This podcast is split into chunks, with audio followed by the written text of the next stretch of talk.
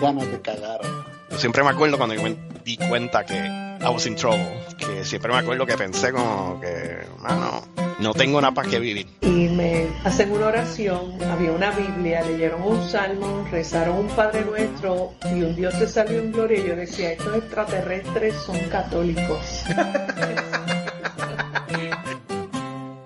Bienvenidos al podcast cucubano, episodio número 4. Esta semana eh, va a ser un episodio medio extraño, porque el episodio lo grabé yo mientras estuve en Puerto Rico, pero ahora estamos César y yo para comentar sobre, sobre este episodio, así que ¿cómo estás César? Todo bien, bro, todo bien. Veo que te fuiste por ahí este, sin mí. Estuve en, Boric, en, en, en Boricualand y hacía un calor cabrón y bueno, hice una magia en la playa con Rebeca. Eh, son embustes, ¿verdad? Pero hice una magia y empezó a llover. Lo único que la magia no funciona tan bien. Claro está, ahora los religiosos se van, se van, van a echar y van a decir que fueron ellos por la oración, pero fui yo realmente el que hice la magia. claro, tú no sabes que si tú rezas y rezas, eventualmente, en algún momento no determinado del futuro, va a llover. Van a pasar las cosas, ¿verdad? Pero atrévete, atrévete. Viene, reza para que veas, para que creas. ¿A que no te atreves? Nacho, ¿A que no te Está brutal. bueno, de todos modos, lo único bueno es que, que yo le decía a mi hermana cuando yo estaba allá, aquí lo que va a pasar es que va a venir un huracán, no va a traer casi agua y se va a ir la luz también. Entonces no va a tener ni luz ni agua. Eso es exactamente lo que ocurrió. Pero bueno, eso son mis predicciones, que tampoco soy psíquico, pero parece que lo fuera. Está cabrón. Mira, pues esta, esta semana, eh, para las personas que nos escuchan y para que sepan con quién vamos a estar esta semana, eh, vamos a estar con la segunda fémina de que hemos tenido en el podcast, O ¿verdad? sea que ya le pasaste por ahí la bañameando que en toda su historia creo que solo tuvo ¿Verdad que ñamiendo, ñamiendo Solo- era medio misógeno? solo, solo una sola persona. Una. No, las chicas tienen unas historias bien cabronas y a mí me gustan, me gustan mucho las historias. Y estas historias de hoy están hijas de puta. Eh, así que yo espero que a la gente le gusta, en verdad. No, no hubo muchas críticas por la de la semana pasada, a pesar de todos los los sobrenaturalidades.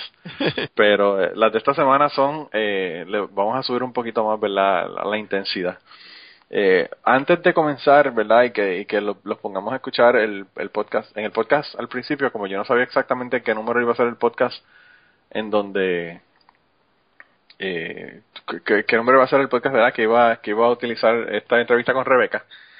Pues yo digo que me parece que era el 4, pero que no estaba seguro de que no sabía si César- iba a poder estar conmigo o no, porque no sabía si nos iba a dar tiempo, pero pues como tuvimos un poquito de tiempo, pues decidimos hacer esto y entonces poner la entrevista y después comentarla un poquito quizás. Eh, pero hay varias cosas que quería eh, hacerle notar. La primera es que yo tengo una alergia del diablo y Rebeca tiene tres gatos en su casa y a mí los gatos me dan alergia, así que si me oyen así medio jodido y tapado eh, y mocoso, pues me excusan esa. La otra cosa que le quería decir es que al principio, como los primeros 15 minutos o algo así, el nene de Martín del podcast de Cachete estaba allí en la casa Ajá. y estaba jugando. Eh, por cierto, grabó una historia con el nene Martín que se la ponemos la semana que viene. Eh, le pedí una historia y me hizo una historia bien interesante. Eh, eh, porque él, él, cuando vio que yo saqué el micrófono y eso, me dijo, ¡ay, yo quiero grabar! Y yo le dije, ah, pues sí, pues me tienes que hacer una historia. Y me dijo, ¿cuál historia? Entonces me empezó a hacer un cuento, ¿verdad? Eh, yo le dije, no, no, no, no, es un cuento de mentira. Se lo estaba inventando, un cuento bien cabrón, ¿verdad? Pero, pero no era que se inventara el cuento, le dije una historia de ti, ¿verdad? Algo de que te, haya- que te haya pasado a ti. Entonces me hizo una historia, pero esa la ponemos la semana que viene. Muy bien. Y Martín, entonces- Martín sabe esto. Martín no sabe eso, Martín, Martín, su hijo es artista y él ni, ni se ha enterado todavía. Eh, pero pero van a, van a escucharlo jugando, ¿verdad? Él jugó como por 15 minutos y, y bueno, colapsó en los brazos de Morfeo como a los 15 o 20 minutos y ya no se escuchó más nada él jugando.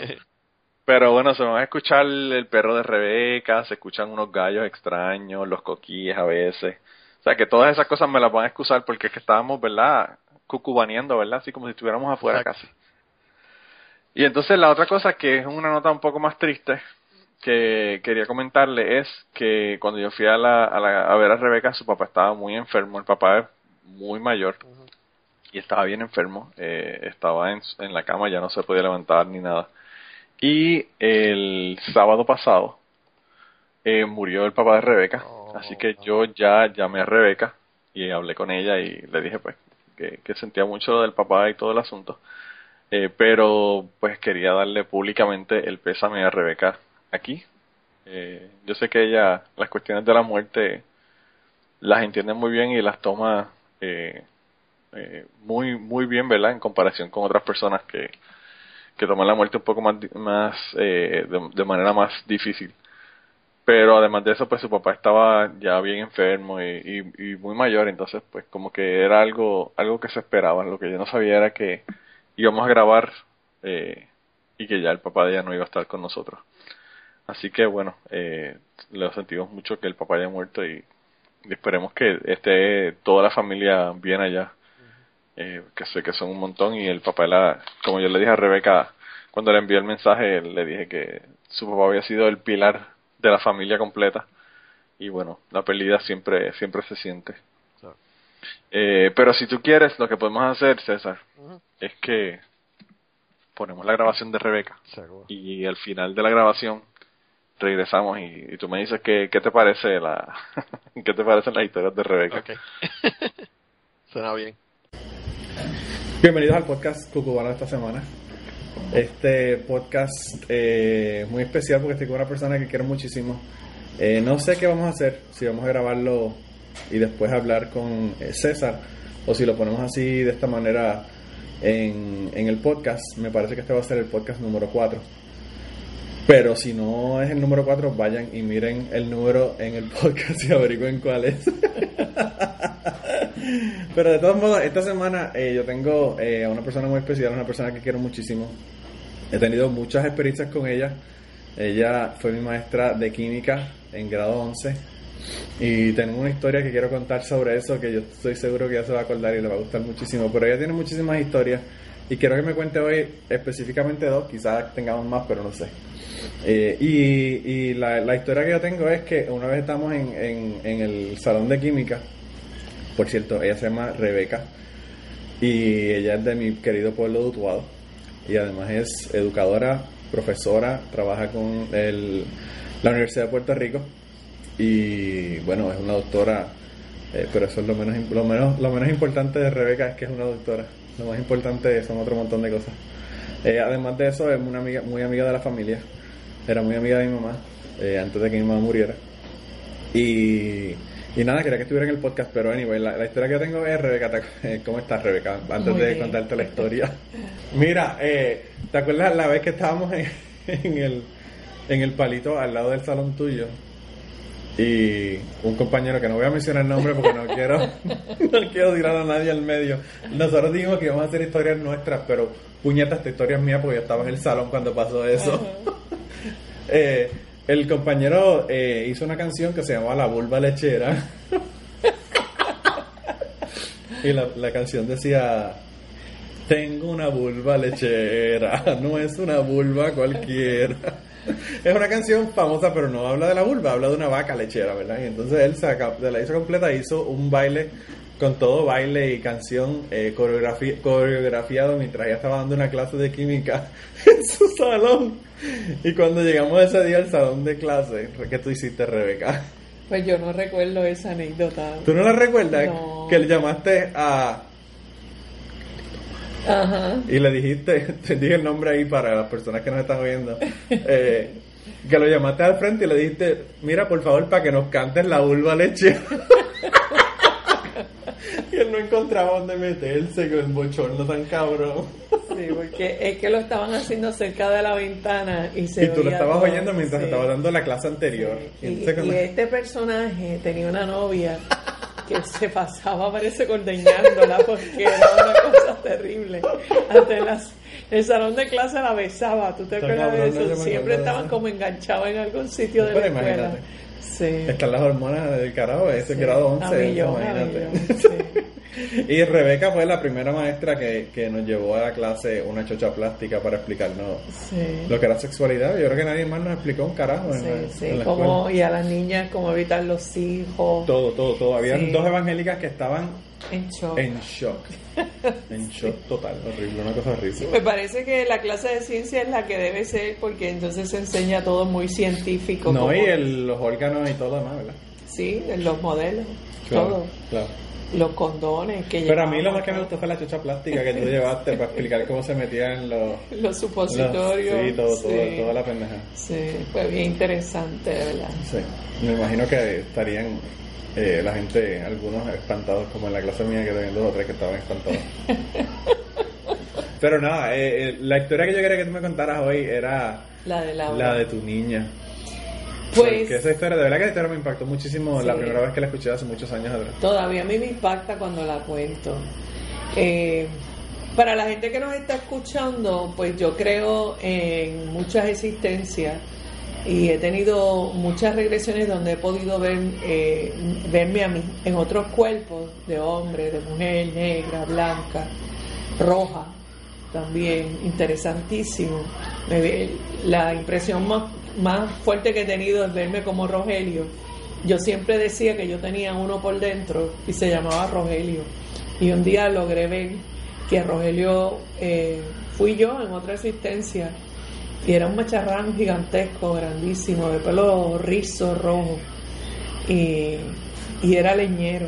Entonces en esta existencia los bosques han sido para mí la cosa más importante de mi vida. De hecho, yo vivo frente a un bosque. No, no, ¿qué carajo vives dentro? Porque te la pasas metida en el bosque todo el tiempo. Todo Entonces, el tiempo. todas estas cosas que nadie te las enseña, mi mamá directora, muy fina, siempre de JCPenney arreglada, mi papá en construcción, y de momento yo lo único que quiero hacer es estar en los bosques. Dice, pero ¿de dónde, de dónde ¿Dónde, sabe? diablo, que- que- Claro. ¿Dónde me mandaron esta muchacha que, Que la ¿Qué carajo cambiaron. pasó aquí?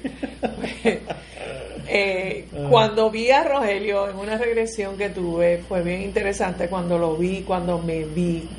Inclusive el, el hipnólogo nos llevó hasta el momento de la muerte y vi mi momento de muerte. Y fue bien interesante porque me mataron por la espalda y siempre yo he tenido un dolor de espalda bien fuerte.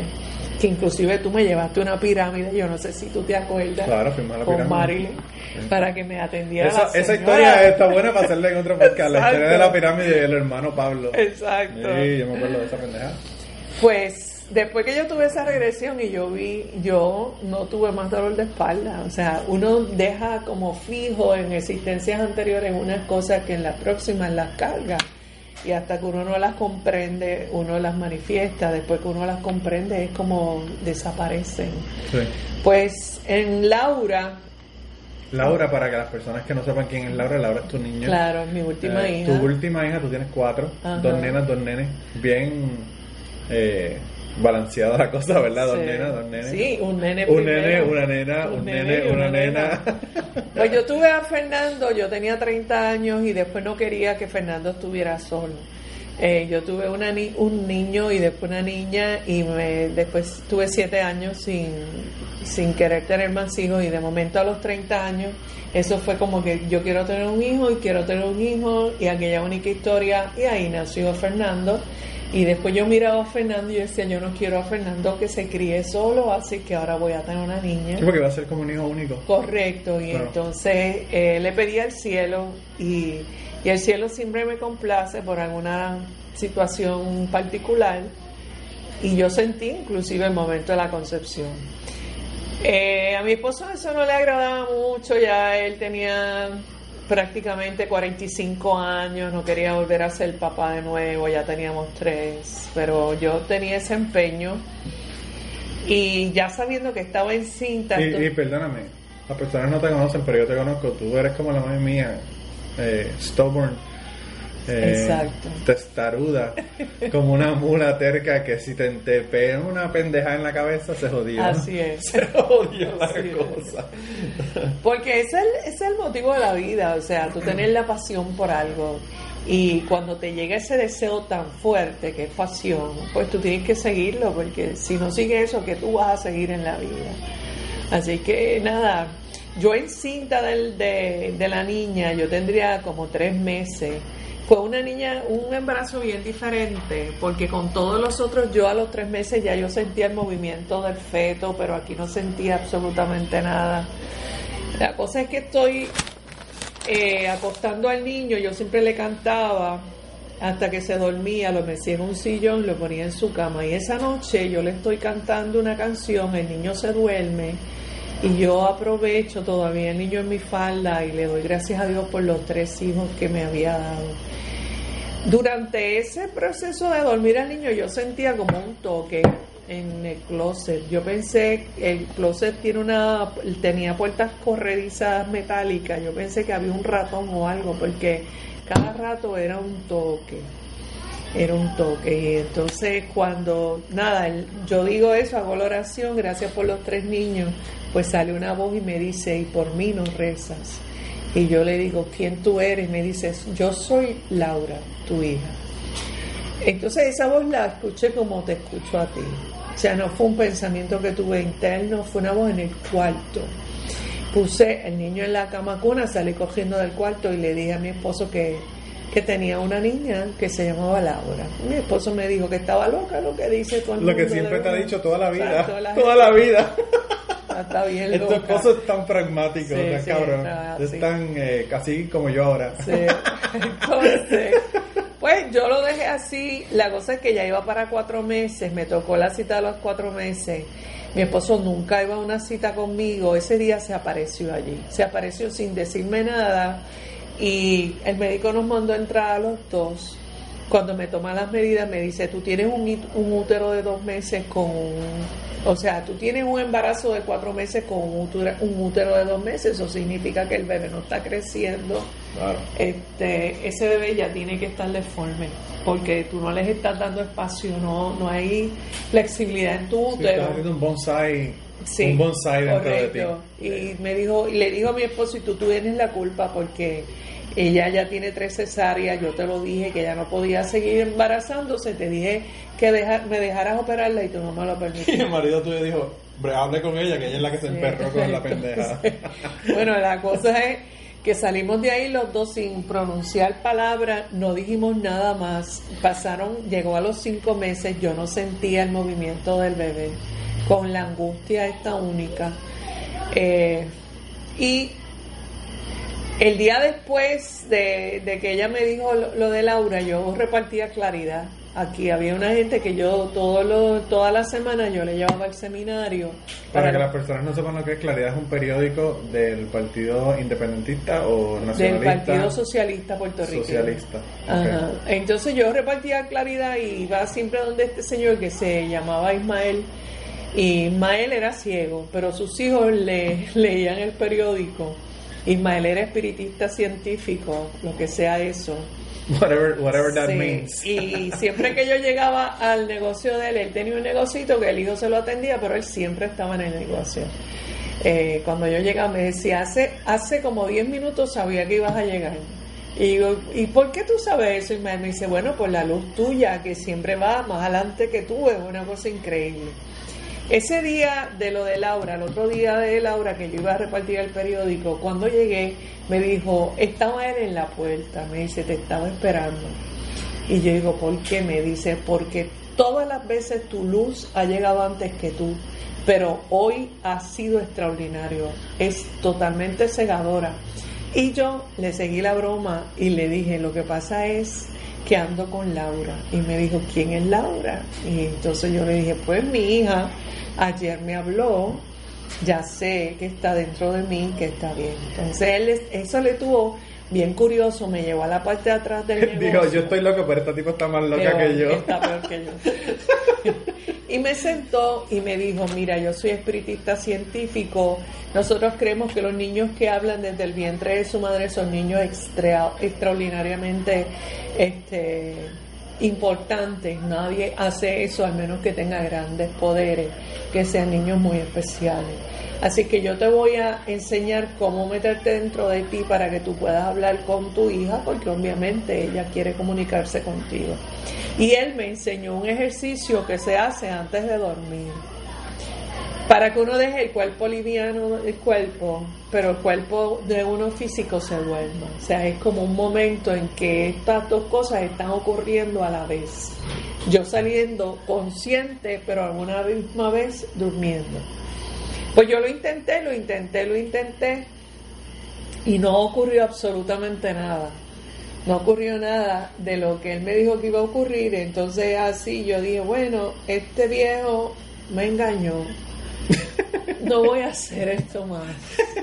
o sea, que tú no creas nada de esta pendejada hasta que todas las mierdas que te han pasado. Correcto. Y entonces. bueno, qué carajo, una científica, ¿verdad? Exacto. Pues cuando la noche que dije que no lo iba a hacer, esa misma noche me salí del cuerpo automáticamente. Me veo acostada frente a la cama, me veo, veo mi cuerpo, veo a mi esposo y me miro y empieza una luz a moverse en mi vientre y se proyecta así hacia el frente y sale como un ser de luz gigantesco, gigantesco, como 6, 7 pies, con dos rayos de luz, que así de una luz azul cielo que le salen de los ojos. Y entonces me mira y me dice, ¿a qué le temes? Y yo le digo, a tus ojos, la luz se apaga, los ojos se ponen negros y me coge por la mano entonces atravesamos la cama, la pared, las ventanas y entramos las dos caminando a un camino de tierra como en un bosque. Volvemos a los bosques. Pero eso en tu casa no estaba. O sea, eso fue como pasaste a otra dimensión. Sí, pasé a otra dimensión. Y entonces eh, yo realmente lo, lo único que yo recuerdo de nuestra conversación fue lo último que hablamos. Lo que hablamos en el camino aquel, que yo estaba observando claramente, no lo recuerdo. Cuando llegamos a esta casa, que es una casa que está justo en la carretera vieja 10 de Utuado hacia Adjunta, entramos a esta casa, al balcón, yo le dije a ella que yo tenía que irme a trabajar, que habíamos estado hablando toda la noche, pero que tenía que irme ya porque tenía que ir a trabajar. Pues ella está caminando frente a mí, se para en el primer escalón, me mira y me dice, tu verdadero esposo es maestro. Entonces yo le digo, no, no, Laura, te equivocas, tu papá es abogado.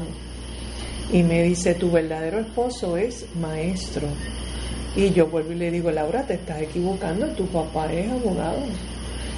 Y volvió y me dijo, tu verdadero esposo es maestro. Y se metió dentro de mí. La luz empezó a meterse dentro de mí y ahí se metió de nuevo. Yo abro la puerta de la casa y hay dos puertas dentro de la sala, dos puertas que que son dobles con cortinas, como eran las puertas antes de la casa. Sí, sí. Entro a la segunda puerta y cuando paso de esa puerta al cuarto, ya ese cuarto era el mío de nuevo. O sea que pasé de una dimensión de nuevo a la dimensión de mi cuarto. Ahí me veo en, el, en la cama, veo a mi esposo, empiezo a sentarme encima de mi cuerpo cuando mi esposo se levanta y me dice, ya es hora, levántate, vete a bañar. Me voy al baño, él se va para el baño, yo me voy detrás de él, se baña, yo supuestamente me estoy bañando. Cuando salgo del baño, miro y yo estoy acostada. O sea, que no estaba, estaba físicamente en el, no, estaba físicamente en el baño. Entonces dije, ah, rayo. Ahí vuelvo y me siento encima de mí para acostarme. Y ahí él me jamaquea y me dice, levántate, ¿qué te pasa? Vas a llegar tarde. Y ahí yo lo agarro y le digo, siéntate que te tengo que decir la experiencia que he tenido. Y ahí le cuento esto que te estoy contando a ti. Y me imagino que pensó que estaba totalmente tostada. Totalmente loca. Después de eso, ah, como, perdón, cuando ella se me proyecta, me dijo, mi otro nombre es Enid y no temas que yo estoy bien. Ahí fue que ella me dijo que yo, ella estaba bien porque ya el médico me había ah, dicho que era deforme y toda esa cosa. Entonces a los seis meses me hicieron un sonograma tipo 2 y el médico determinó, el neonatólogo determinó que no, que ya no tenía normalidad, pero que era bien, bien, era una cosa bien chiquita. A los ocho meses volvieron a hacerme el mismo sonograma a ver si detectaban algún problema en los riñones o hidrocefalia o, o problemas congénitos de corazón. No detectaron absolutamente nada. Y a los, seis, a los ocho meses, él me dijo a mí que pesaba una libra y tres onzas. Wow. el mío pesa dos y está en seis meses y medio. Y cuando nació pesaba seis libras y tres. Así que nunca sabemos cómo en un mes logró alcanzar ese peso. Nunca entendimos, había una batería de médicos esperando. Sí, para ver qué, qué- qué era lo que estaba pasando. Porque en aquella época tú no podías realmente saber hasta que el bebé salía prácticamente, ¿no? Sí. Y yo no sé si tú quieres que yo te concluya esto con lo más extraordinario de eso. Bueno, claro. lo más extraordinario siempre es lo más importante al final. Bueno, yo vivía aterrada después que ella nació. Vivía aterrada sabiendo que era otra cosa, que no era como mis otros hijos. Yo oía gente hablando siempre en la casa de noche. Así que ya yo estaba pensando que yo me había vuelto bien loca, bien loca. Y yo entraba al cuarto y ella siempre estaba mirando como hacia la ventana. Eh, y yo me asomaba a la ventana y con mi pensamiento decía, no se la lleven, no se la lleven, si me la dieron, no se la lleven. Estuve muchos años así, yo bien nerviosa con eso, bien nerviosa. Un día subo eh, por mi casa y voy al correo de mi casa, hay una carta dirigida a mi persona, la abro y entonces me decía que era un grupo de extraterrestres que ya habían estado, ya se habían contactado conmigo en el plano liviano, pero querían contactarse en el plano físico. Y a mí me estuvo bien curiosa la carta, bien curiosa. Yo nunca he tenido que ver nada con extraterrestres ni cosas así, ¿verdad? Por lo menos de manera consciente. Y me dejaron, me dejaron un número de teléfono que estaba en la carta. Yo llamé porque la curiosidad me mataba. la curiosidad mató al gato. Sí. Y entonces me dieron una cita para encontrarse conmigo. Eh, durante las noches anteriores a yo recibir la carta, siempre que me despertaba, yo decía, Dios, estoy soñando con ese señor de nuevo. Cada noche yo soñaba con la misma persona. Era una persona como de, como de 60 años, con pelo blanco, con tenía como el candado este de, de barba que se dejan los varones, un hombre de piel blanca. Y siempre que me despertaba me daba cuenta que había soñado con la misma persona del día anterior. Pues después llega esa carta, voy a la cita y, y resulta que es bien cerca de casa de mi mamá, así que le dejé los nenes a mi mamá y me voy para el sitio, ¿verdad? Y entonces me abren el portón, una casa dividida en muchos apartamentos, me abren el portón, me recibe este señor mayor, con dos señoras mayores, te estoy hablando de personas de más de 70 años, entre los 70 y los 80. Y me recibe en este apartamento y me hacen una oración, había una Biblia, leyeron un salmo, rezaron un Padre Nuestro y un Dios te salve en gloria. Y yo decía, estos extraterrestres son católicos. Esto es lo más grande del mundo. Sí, yo decía, o están utilizando mis herramientas para tranquilizarme o son católicos. Bueno, ahora el Vaticano dijo que los extraterrestres existen y toda la cosa, así que Sí. estás tú adelantándote al futuro. Correcto. Pues entonces me mandaron a sentar y yo le pregunto al señor, ¿verdad? Si él era el jefe del grupo. Y me dijo, no, yo no soy el maestro, nosotros no exponemos al maestro a, todo el mundo. Y yo le dije, ¿y para qué usted me citó aquí? Me dice, bueno, para medir tus energías. Y en eso suena el portón de nuevo y entonces el señor se pone molesto y le dice a la señora si habían invitado a alguien, ellas dicen que no. Una baja la cabeza y concentra y le dice, es el maestro. Y la otra hace lo mismo, le dice, sí, es el maestro. Se levantan los tres como un resorte, salen del apartamento para el portón. Y yo decía, ¿quién será ese tipo que se atreve a alguien decirle maestro? Estoy sentada esperando que entre el maestro porque ellos, ah, maestro, maestro, qué sorpresa. Eh, Y cuando él abre la puerta del screen del apartamento, yo me levanté como un resorte. O sea, en total automático fui donde él, lo besé y le dije, ¿cómo está, maestro? Y él me dice, bien, Rebequita, ¿y tú? Y cuando él me dice eso, mi conciencia y mi inconsciencia ahí chocaron. Y Sí, yo. ¿pero qué es esto? Como yo le estoy diciendo, maestro, a este tipo que yo en mi vida he visto, y como él me está diciendo Rebequita. Tu nombre, claro. Así que eso fue como, fue un choque que no te puedo explicar. Me manda a sentar, el señor mayor eh, agacha la cabeza igual que las dos otras dos señoras y empieza este señor a hablarme. Y esa conversación duró como tres horas. Al principio movía los labios, después fue totalmente telepático. Y en un momento determinado empecé a sentir una energía bien fuerte, bien profunda a mi centro corazón. Una energía amorosa, eh, de éxtasis total.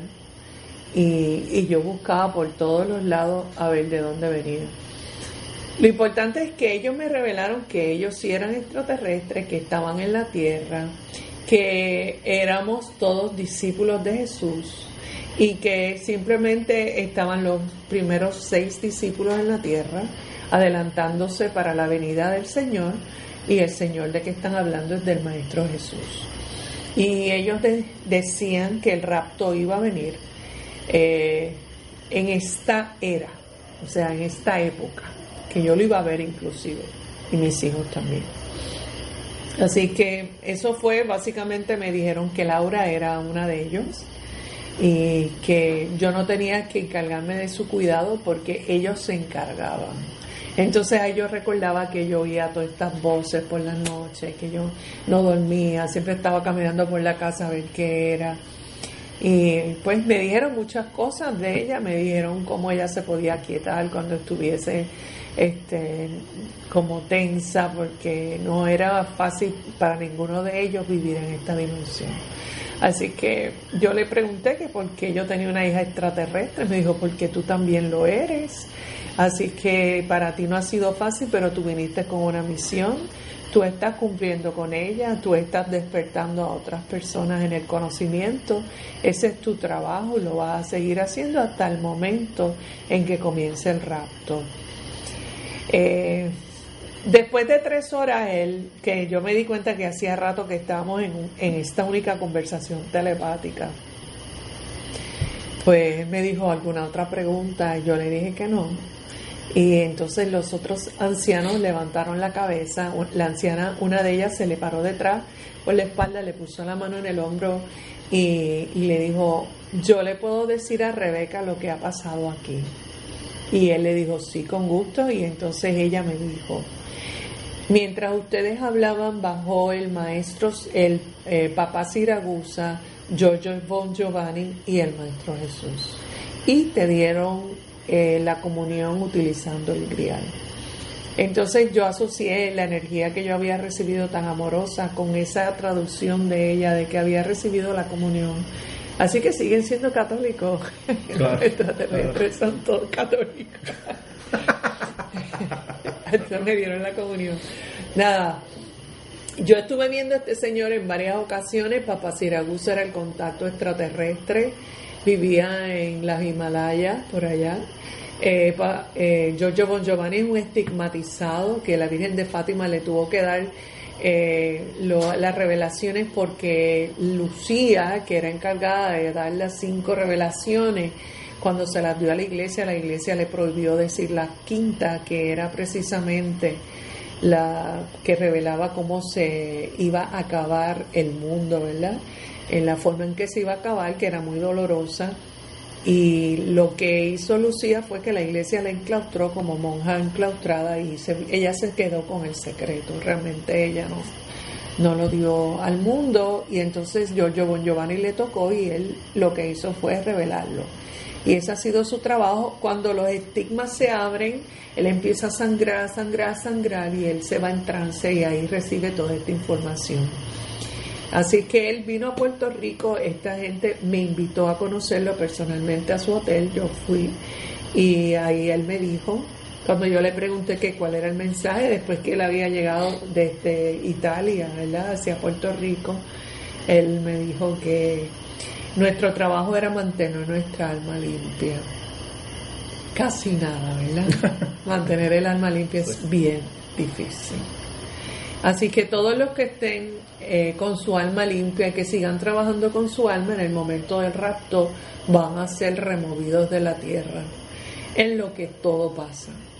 Así que nosotros vamos a hacer, nosotros me estoy incluyendo si mi alma está limpia en ese momento, pues vamos a hacer la nueva semilla que va a poblar la tierra para volver a generar eh, pues un mundo nuevo, más correcto, más de equilibrio, de igualdad, etcétera. Así que esa fue la información que ellos me dieron. Eh, nunca más los volví a ver. Después de la visita de Giorgio vinieron de diferentes partes del mundo. Ellos se reconocen a sí mismos como los non Siamasoli. Y ellos todos usan como usan un Un lamen. sí, un sol, usan un sol de, de oro con un rubí en el centro. Ese es como el emblema que ellos utilizan. Y conocí a varios de ellos en una actividad que se hizo pública y hasta el sol de hoy. Wow. Sí. Así que en eso, pues, tuve un poco más de entendimiento, ¿verdad? A mi hija eso le desagrada muchísimo que yo haga. No, yo sé. Yo Ella sé que no, ella no. que jamás. Ella se parece mucho a su padre en Sí, ese sentido. no, de ninguna manera.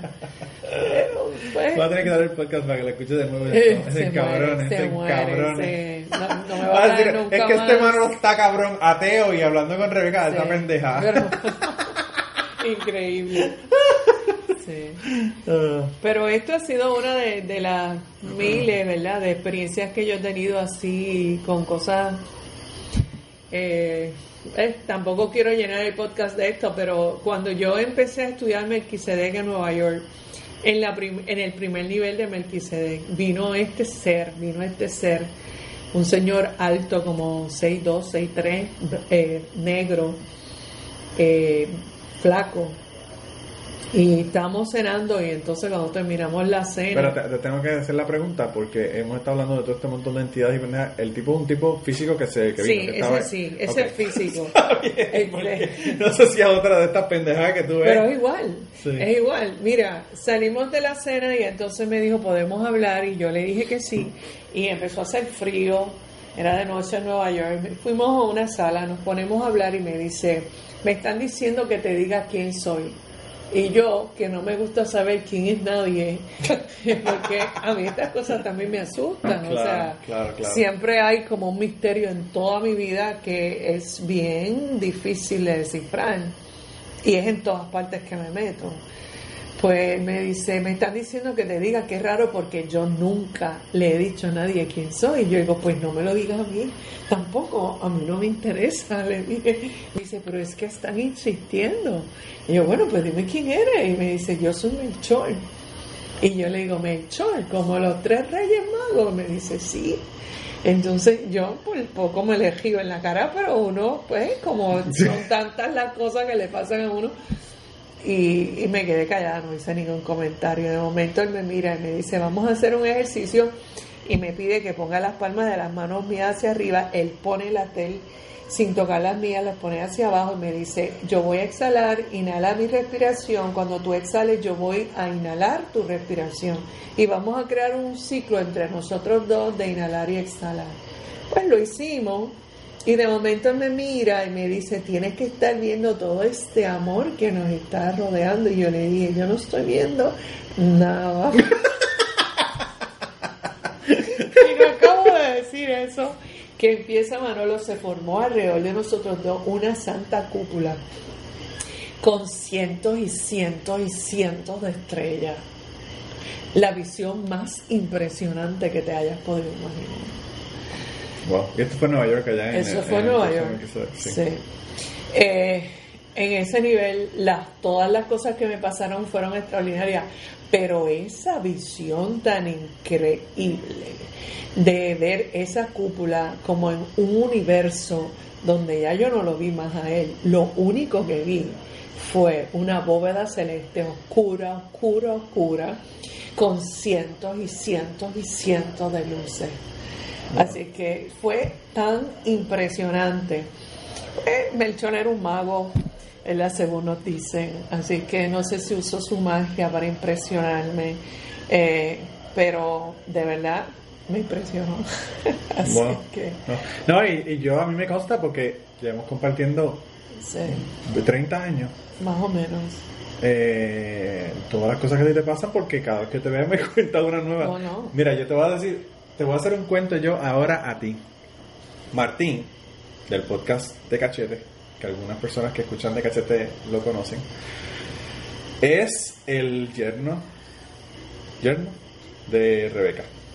Eh, tengo que- a, a veces con el inglés, la mierda, Sí, las palabras se me escapan, pero bueno. Eh, Rebeca es la suegra de Martín. Y entonces yo eh, hablé con Martín en una ocasión, hace unos años atrás, y parece que tú tenías una actividad en tu casa con un grupo, estabas haciendo unas meditaciones, no sé qué estaban haciendo. Y entonces yo hablé con Martín como una semana después, y estoy en el teléfono con él y digo, mano, y qué sé yo, ¿y cómo está Rebeca? Porque no había hablado contigo, y dije, para averiguar cómo está, ¿verdad? Y entonces me dice, pues fui a la casa el otro día, estuve allá este, con ella y qué sé yo. Y yo le digo, ¿y, y qué pasó? ¿Cómo está? Me dice, pues yo llegué a la casa de ella y me sentí como si hubiese entrado al bar de Star Wars.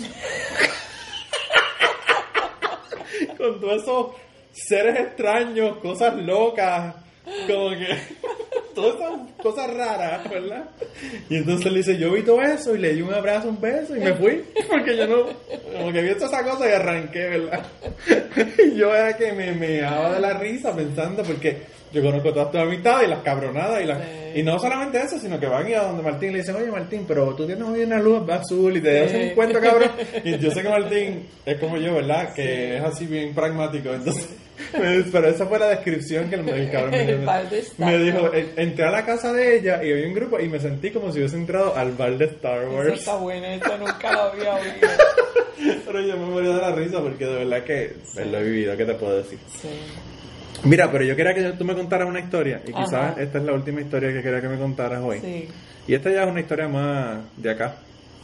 Eh, y fue una experiencia que tuviste que bien cabrona, con Sí. eh, de vida y muerte y Esa- sufrimiento cabrón. Esa fue bien terrible, pero yo creo que fue una, eh, una, un momento para yo crecer, ¿verdad? Para crecer como ser. Bueno, yo pienso que todos los momentos son para nosotros crecer. Sí, pero en uno nos damos cuenta Y bien claro, fuerte. claro. Bueno, gente, regresamos con el podcast en un segundo, pero sabemos lo que se están preguntando. ¿A dónde rayos le voy a enviar las historias a esta gente? Hay varias formas de contactarnos. La primera es por Twitter en cucubanopod.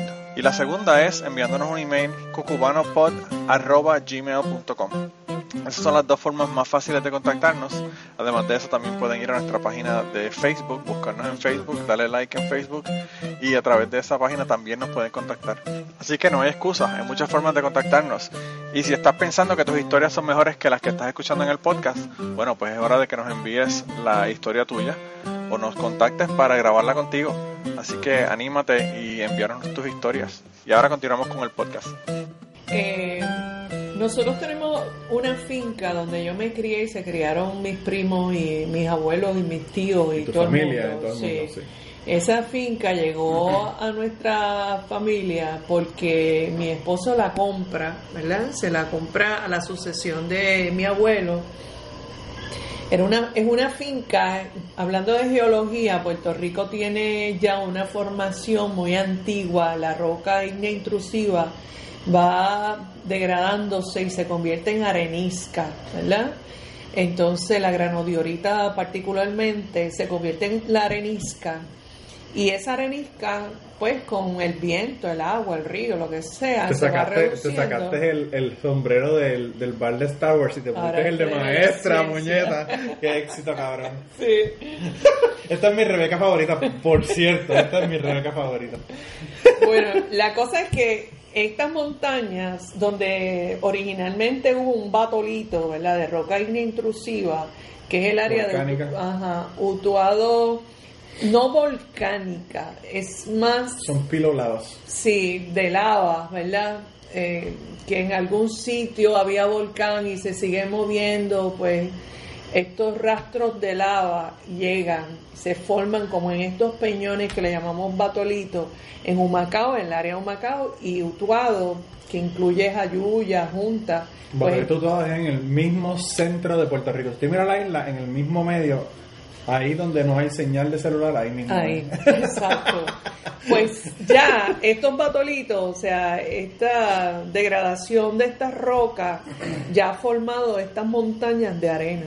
Realmente lo que hay ahora es arena. Si tú te fijas Utuado, que le llaman la playita, eso siempre está lleno de arena, porque con la erosión, con la lluvia, con todo, pues ya las montañas, si no están cubiertas de vegetación, lo que te van a tirar siempre es arena. Y las personas que yo le digo te encuentran en la playita de Utuado, nadie, todo el Nadie mundo lo me cree. dice, ¿qué puñeta es eso? Si Sí. Utuado está en el mismo medio de la isla, no hay Sí, playa. Porque Pero- para los que no saben, el concepto de playa son agregados de arena, no tiene que ver nada con el mar. Claro. Así que donde hay Por eso el agregados de arena. Kentucky, el lago, tiene una playa, sea. Cuando ellos me dicen una playa allá, yo me dan ganas de bufetearlo, porque yo digo, esto es una playa, cabrón, tiene que tener agua salada. Un río asqueroso lleno de E. coli no es una Sí. playa. No, no es. Horrible.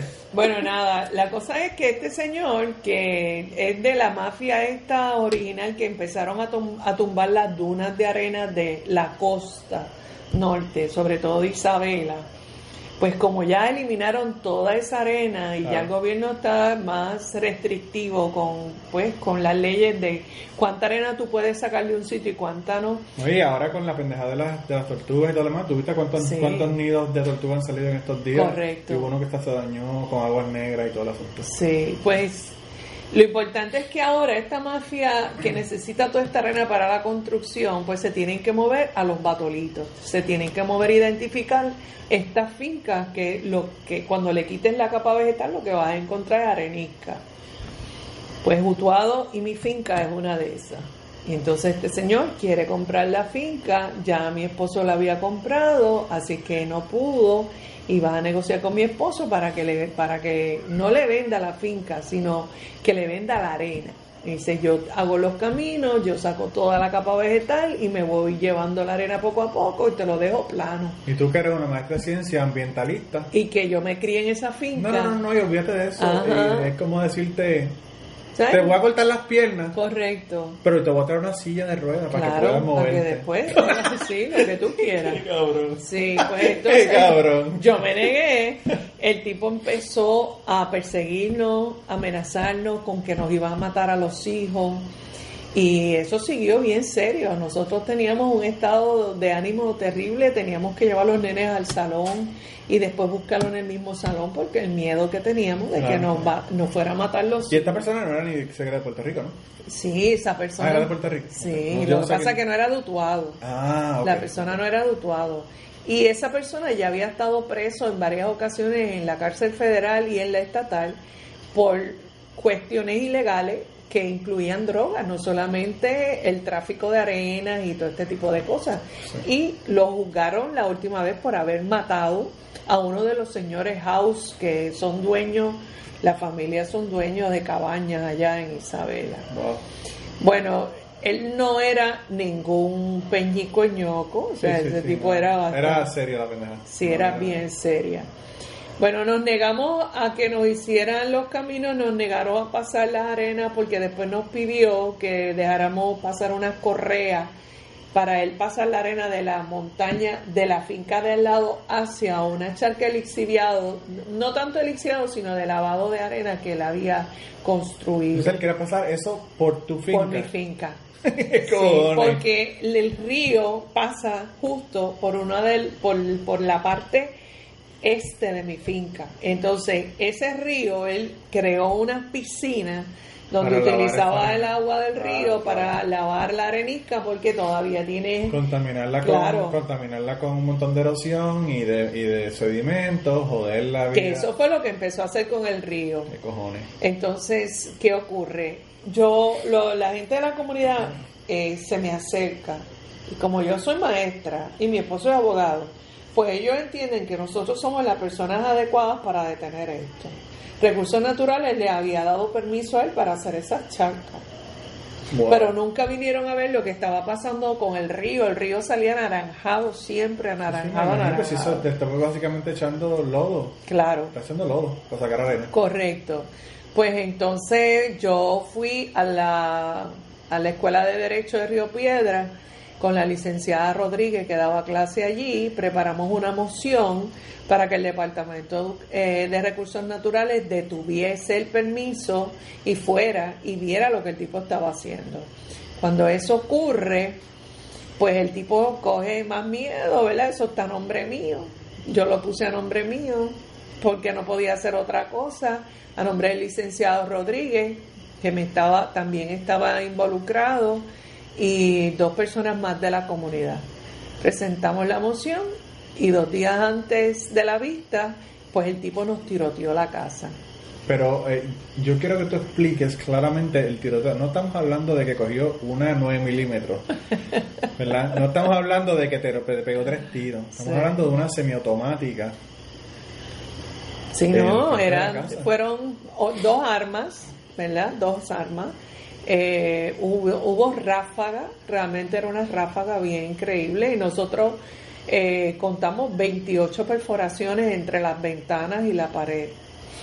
Eh, o sea y eso que- era en el cuarto de los fucking niños, que era lo que quedaba por frente de la casa, ¿no? sí, fue una cosa bien, bien. bien. Hablando del cuento anterior, si no hubiese sido Laura, lo más seguro ni hubiese estado allí. Laura no estaba en su cuerpo porque Laura nunca se enteró.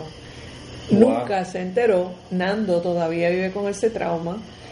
Eh, realmente fue una cosa bien impresionante. Pero mi aprendizaje fue el siguiente. Cuando ese tipo siguió amenazándonos, yo lo único que quería era matarlo. Entonces yo voy donde este amigo mío y le digo, consígueme un arma que voy a matar a un tipo. Y él, mi amigo, me dice, ¿qué? Pues si tú en tu vida has matado a nadie, y yo digo, ¿y pues qué me importa? No solamente eso, Rebeca, tú has sido eh, machetera, revolucionaria por la independencia de Puerto Rico, pero nunca ni siquiera se te ha ocurrido la pendeja. Jamás, jamás. Yo soy más tipo Gandhi, que creo No, no. que es mi principio, pero vamos a trabajar No, no, yo con entiendo, diálogo. yo entiendo, pero pero que no jodan con los hijos tuyos. Claro. Vamos a hablar No, claro. hasta Hasta ahí. llegamos con los nenes. Entonces él me decía, pero mira, tú, tú nunca has matado a nadie, no te preocupes, siempre hay una primera vez. Yo no me voy a esconder, yo voy a matar a este tipo en su trabajo públicamente, me voy a entregar, yo no tengo ningún problema. Pero mira, esto es una cuestión de o yo protejo a mis hijos o este tipo me los va a matar. Todavía no había tiroteado. Eso Sí. fue antes. Pero que en ese mismo momento de, de esta lucha y de este conflicto, vino a Puerto Rico un lama que fue el que educó al Dalai de ahora, el honorable Kitty Rinpoche. Y él vino a hacer una iniciación que se llama Kalachakra, que es la iniciación más profunda y pues de más envergadura espiritual que tienen los budistas. Entonces mi mamá espiritual me decía, mira, yo creo que tú debes de ir a eso. Yo dije, pero mamá, yo no soy budista. Me decía, pero vas a recibir las bendiciones, vas a recibir las bendiciones. Eso lo dieron en la YMCA del Viejo San Juan. Y tú sabiendo que los extraterrestres son católicos, te metiste con los budistas. Ajá. Esto es que esto es ter- terrible, esto es terrible. Entonces, no, pero Manolo, yo no sé si tú recuerdas, para salir de Utuado había que hacer como una ruta de 365 curvas. Sí, sí, sí. sí, Porque no había- no había en no época. había nada. No había nada. Y era la época de lluvia y nosotros para eran la iniciación duró 14 días había. y empezaba siempre a las 7 de la noche. Así que yo estuve haciendo 14 días viaje en épocas de lluvia, donde las piedras que bajaban en los riscos era una cosa increíble. porque entró casa de inventaria que se Sí, desprenden sí, de si nada. Bueno, pues yo ya tenía todo preparado. Mi amigo decía, no lo vas a matar tú, lo voy a matar yo. Y mi mejor amiga, que tú la conociste, que en paz descanse, Milagrito, me decía, Milagro, voy a tanto". ir contigo a matarlo y lo vamos a matar como un perro. Así que todo el mundo era solidario, todo el mundo se quería meter. Y yo le decía a Milagrito, no, Milagrito, no puedes. Pero es que Milagro era como, como el Secret Service tuyo. Sí, Esa sí. mujer. No, era una cosa. Tú te dices, "Amor, este barranco nos vamos a tirar. Sí, y ella se tiraba. sin poder, Sí. pero se tiraba. Y entonces ella me yo le decía, no, Milagrito, mira, no, no puedes irte conmigo porque después te incriminan y vas a estar presa. ¿Dónde es que vamos a estar presa? ¿En la cárcel de las mujeres? Pues ahí vamos a estar las dos. Yo no me voy a separar de ti nunca. Y allí en la cárcel vamos a dar el curso milagro y vamos a enseñarle a las mujeres quién es Connie Vende. Y tú sabes, ese era Milagrito. Bueno, nada, la cosa es que que ocurre que viene el Dalai, ¿verdad? Viene el Lama y yo me someto a esa iniciación y en la primera noche, después que me lavo la boca con agua de azafrán, con todos los rituales budistas, y me siento, empieza la procesión, habían 350 personas. Wow. 350. Y entonces entra este personaje que no era más grande que el Yoda de, de Star Wars. El Yoda, un Sí, enanito. Era así, una cosa así. Y llega con su procesión, lo trepan en el altar. Y él con su sonrisita mira así a todo el mundo. Y cuando me mira dice que tú estás pensando en matar a alguien. Ay, qué cabrón. Y yo, Hijo de puta. no, él habla tibetano. No, y lo, y lo, y lo que tú dices es, puñeta, tan, Ajá, tan obvio la el cosa. diablo. Este Mira. cabrón tú lo sabes. Él habla tibetano, había un traductor que lo pasaba del tibetano al inglés y había uno que lo pasaba del inglés al español, así que fíjate que ¿Y si lo son- mismo se decía tres veces. Y si son como las traducciones de, de la, no- de la novela, de la película, probablemente no dijo nada que tiene que ver con matar. Porque las películas son como terribles. Si tienen esos traductores, te jodiste. Y yo me quedé así, las amigas mías que fueron conmigo, que sabían Se lo que ya, frías, me que ya yo lo estaba planificando, Sí. ellas se- me miraban así y yo miraba para cualquier lado, menos para donde el monje, y él seguía, no puede, pero con la sonrisa más grande del mundo, como si fuera un chiste, decía, no puedes matar a nadie porque todo el camino que has recorrido lo vas a perder y vas a tener que volver a empezar. Y yo decía, me lo está diciendo a mí, porque imposible que aquí haya otra persona que esté planificando matar a En un alguien. grupo de 350 budistas, ¿cuántos Budista. asesinos pueden haber? Y yo decía, no puede ser. Y yo, en el camino de regreso, las amigas mías, eso no sabíamos qué más reírnos por el asunto. Y yo dije, bueno, pues yo voy a tomar una determinación porque si eso se me ve tan claramente en mi aura, El fiscal probablemente no tiene break. Hasta el fiscal lo ve y cuando llegas al te dice, pero que tú mataste a ese tipo, chica. Entonces yo dije, bueno, pues voy, voy a hacerle caso al lama, voy a hacerle caso y no voy a, voy a sacarme eso de la mente. Entonces no hago más que llegar a casa y mi marido me dice que el tipo acababa de llamar, que había dicho no sé qué cosa y ahí volvió y me subió todo lo de negro a la cabeza y dije, "Esto Y se te acabó la mierda del budismo y la pendeja de los dije, 14 días se perdieron. Después el, el riesgo del viaje se perdió y para el carajo. Este tipo lo va a matar yo esta semana y se acabó. Vuelvo al otro día. Y cuando tú estabas viendo lo de los lamas, ya el tipo que tiroteó la casa. ¿o todavía? No, no. O sea que todavía el tipo, no, ya estaba pensando en matarlo y tú no, no habías ni llegado a la Pero matar. la amenaza era constante. No, La- no, no, yo me acuerdo que él te mandaba un, Sí. una cartas y pendejas y te decía a los nenes Sí, que los iba a matar. que los podía matar. Y Sí, no, era una cosa espantosa. Entonces se paraba frente a la oficina de Moreno y allí le decía mil cosas. Y ese día que llamó a la casa, le dijo que, que yo se las estaba pegando no sé con quién. Y tú sabes que yo lo que hacía.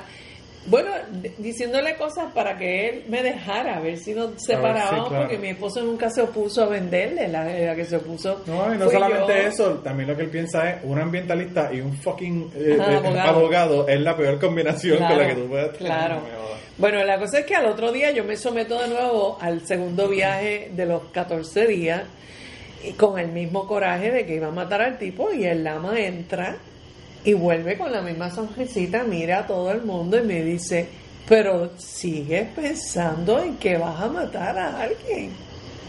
No entendiste lo que te dije ayer.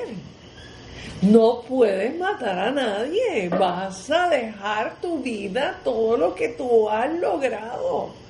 Espiritualmente, ese camino tuyo que está tan hermoso lo vas a dañar. Y tú le dices, puñeta, pero es que me va a matar la extraterrestre Exacto. católica, cabrón. Tengo que matarlo yo al primero. Bueno, Que se pierda la vida mía. La, la extraterrestre católica es la que no puede matar. la cosa es que yo salgo de nuevo bochornada, salgo bochornada y digo, no, a partir de ahora... Me imagino que los 350 te miraban como, como tierra. No, porque él, como estaba alto, y él hacía así, él, él iba como en 300... En panorámica, Sí, panorámica, panorámica, miraba, y se sonreía, y ahí zumbaba. O sea, te miraba a ti, pero nadie sabía. Nadie Claro, sabía. claro, claro. Ajá. Ok. Bueno, yo Porque estaría cabrón que los 350 se, miren para donde mirando, y digan, sí. pero ¿y qué ganas aquí? No, no, imagínate. La cosa es que yo llegué y a partir de esa noche yo empecé a hacer un- una una meditación todas las noches del perdón con él. Yo lo ponía a él y a la esposa juntos conmigo, entonces tratando de armonizar todo, ¿verdad? Bueno, la cosa es que yo me quité el coraje, me lo quité, me lo quité, y la cosa se aquietó y de momento el tiroteo. Wow. Cuando él dejó las amenazas y las cosas, Pasó a la fase 2. correcto. es, vamos a buscar una semiautomática y tirotearle la Y esa noche yo dije, ok, ya lo hizo. Yo no puedo matarlo porque si lo mato pierdo mi vida espiritual. Pero ¿qué si me dejo matar de él? Pues voy a hacer lo mismo que hizo mi maestro Jesús, se dejó matar. Y él fue el sacrificio. Así que eso mismo voy a hacer yo. Esa noche salimos de ahí, nos escondimos aquí, en este mismo edificio, con un miedo terrible, terrible, pero terrible. Estamos en un undisclosed location, para que la Ah. gente no sepa dónde es que estamos. Exacto. Estamos en las catacumbas en Utuado.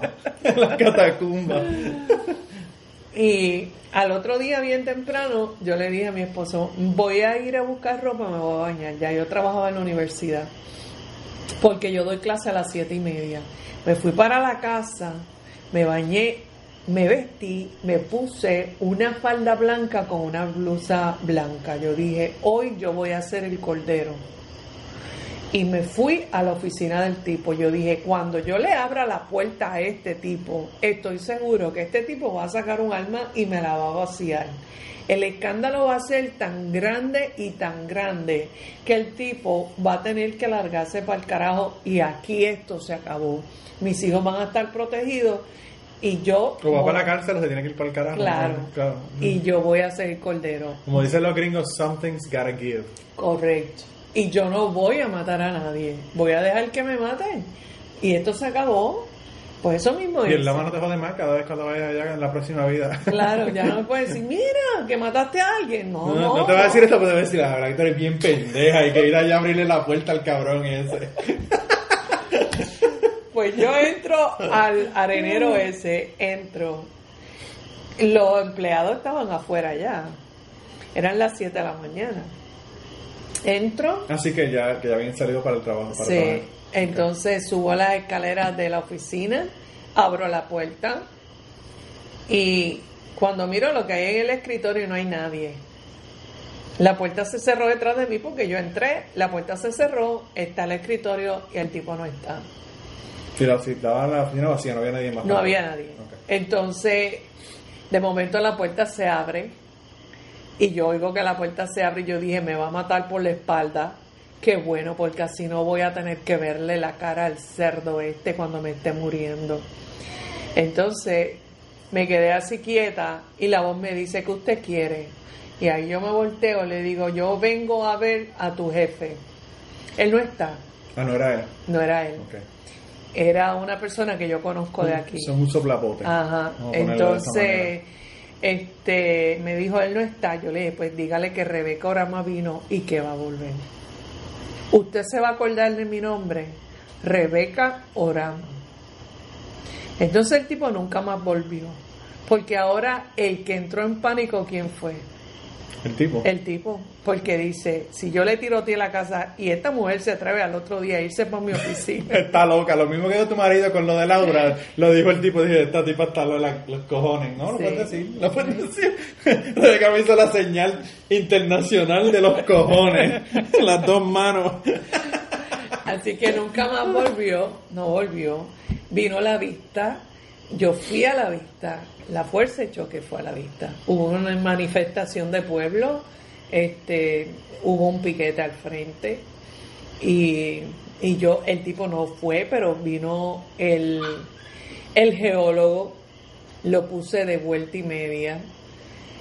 Eh, se lo dije, le dije, te vendiste por dinero con este mafioso.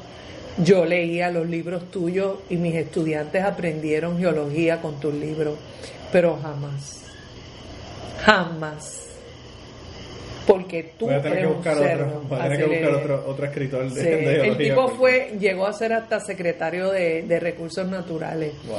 Tú sabes cuando un secretario, Leo, Leovigildo Vázquez, digo el nombre porque no tengo nada que ocultar aquí. Que conste que este podcast no se solidariza con las expresiones vertidas por Rebeca Brahma. Por si acaso, ¿verdad?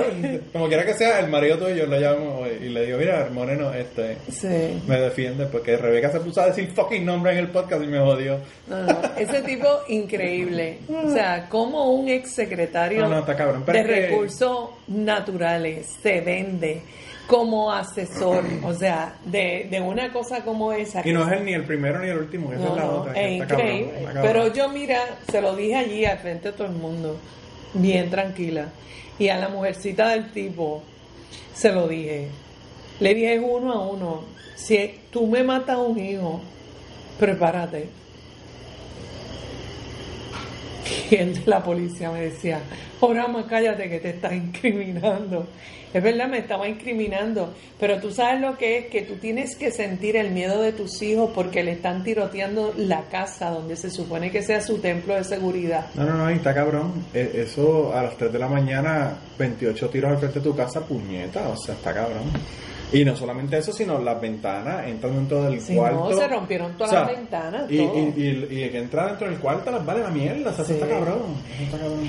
La, la chaqueta de la nena de, de, de Brownie, ya ella era Brownie, Ah, de las Girl Scouts. de la Girl Scout, Sí, de la con un boquete. Wow. Sí, eso fue lo más impresionante. Bueno, esa fue, la triste historia es que, y ahí volvemos a meter en la vida espiritual mía, que es que esto no tiene, no tiene ni nombre. Pasó eso, vino la televisión, pasaron todo esto por, por la televisión, pero ese fin de semana nos fuimos a escondernos a otro sitio, fuera de Utuado. Y cuando yo entré a este cuarto, había un teléfono, sonó el teléfono, yo lo cojo. Y el- la persona que me habla me dice, hija. Y cuando me dijo hija, yo caí en el piso, arrodillada y empecé a llorar. Y le dije, padre. Y me empieza a hablar y me dice, no tengas miedo. Pero esto fue una llamada telefónica por Sí, el teléfono. Sí, sí, Ok. sí. Y entonces Qué forma más unorthodox de que te manden un mensaje de los lentes, ¿verdad? De- mi amor, con, con mi cuerpo emocional como estaba, ¿tú crees que yo hubiese escuchado el cielo? Ah, no, probablemente no. Claro, no, claro, así claro. que lo único que iba a poder escuchar era No escuchaste el lama porque te dijo que no mataras al cabrón y al otro Correcto. día volviste con la mierda. Exacto. Increíble. Ay, Está cabrón. Bueno, y eso fue después de los 14 días, porque ya te digo, yo fui trabajando para, para sacar el, el coraje mío. Sí, sí, sí. Pasó la iniciación de los 14 días, ya el lama no volvió a decir más porque se dio cuenta que yo lo estaba trabajando. Bueno, la cosa es que me dice, hija, no tengas miedo, eh, ya tú hiciste tu trabajo, tú naciste para defender la tierra, tú estás aquí para eso. Y yo le decía, padre, pero no soy yo, es mis hijos, metí a mis hijos, usted sabe que a mí no me importa lo que me pase a mí. Me dice, bueno, tus hijos son tus hijos y tienen que vivir contigo con lo que tú haces. Tus hijos se están preparando para ser como tú y es la única manera. Y yo decía, pero mi esposo, mi esposo, tu esposo es tu esposo, que aguante también. Nada le va a pasar, ni a tu esposo ni a tus hijos. Y a todo esto tú no sabes quién te está hablando. El Padre, Por eso, pero que, el Padre, what the fuck, Jesus Christ, diablo. Qué cosa más loca. el Padre. Qué cosa Y, más me- loca. y yo seguía llorando a moco vivo, No me imagino, arrodillada en el piso, o sea, no, te- no, no me No, podía no, no, ni y- pero. Rebeca, yo, yo, que no viví lo que tú viviste, pero viví contigo el proceso.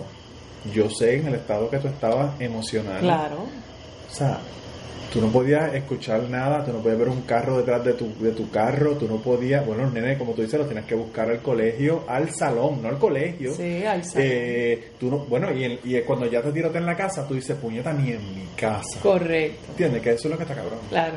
Eh, Pues cabrón. cuando él me dice así, me dijo, a usted no le va a pasar nada, ni a su esposo ni a sus hijos. Eh, pobre de él ahora, porque la justicia divina se va a encargar. Usted no tiene que hacer nada así. Mi esposo entra, me oye diciéndole maestro a alguien por teléfono, yo llorando en el piso. Y ahí volvió y dijo, esta Sí, tipa está tostada, pero tostada loca para el carajo. Entonces yo le hacía así que se callara. Cuando él Con me la di- mano, con sí, la mano que se- cuando él me dijo eso es todo lo que le voy a decir, se va, ¿verdad? La voz engancha el teléfono y yo me siento y le digo, mira Moreno, Pero puñeta, Rebeca, el teléfono sonó y tú lo agarraste y... Sí, el teléfono sonó y cuando yo cojo el teléfono me dice hija y ahí yo caigo al No, no, no, y la pendeja tú estás en una casa que no es la tuya. O sea, que Claro. Y cómo la persona sabía que yo estaba allí. Pues es lo que te digo, o sea, el mundo espiritual mío nunca ha salido del, del mundo físico. No, no, no, pero es que yo sé que tu vida es la barra de fucking Star Wars. Correcto. Yo, ve- mi vida, si yo, 30 años, Rebeca, yo te estoy viendo con gente. Claro. Y, y, y ahora yo no, te digo, yo no creo ni en la madre que me parió. En ella sí, pero no en nada. y, pero yo he visto cosas que te han pasado a ti. Y, y yo pienso que por eso es que yo quería que tú contaras la historia. Porque, fíjate, yo cuando quería hacer este podcast, y, y- y te dejo terminar tu historia en un segundito, perdona que te interrumpa. Eh, yo hago el podcast ateo a teorizar que llevo 5 años haciéndolo y tengo mucha gente que me escucha. Tenemos 130, 140 mil eh, downloads. Wow. Y entonces, eh, yo, eh, un saludo a, a Raúl Arnaiz, que me hizo el logo del podcast, que te voy a enseñar, está bello, cabrón, cabrón, cabrón, gracias a, a Raúl. Yo llamo a Raúl Arnaiz y le digo a Raúl, quiero un logo y tú eres un caballo cabrón. Raúl Arnaiz es tremendo artista y hace libros de cómics, pero de cuatro pares de cojones. Gente, vayan a homedecomic.com y chequenlo porque está cabrón. Y, y yo sé que Raúl se va a encabronar porque le estoy echando flores por el podcast, pero que se joda porque me hizo el logo y le quedó cabrón. Claro. Eh, pero, pero, eh, pues yo llamo a Raúl, ¿verdad? Y él es súper ateo, súper ateo recalcitrante, como yo, hace una cosa bien cabrona. Esos, esos son los que a mí me gustan. Sí. Pues, este, y entonces yo le digo que quiero hacer un podcast, se va a llamar Cucubano. Y me dice, ¿y qué es, de qué es el podcast? Porque a él le encanta, él escucha el- los podcasts míos, entonces, pues tú sabes. Y entonces le explico. Y entonces le digo, quiero un podcast de historias.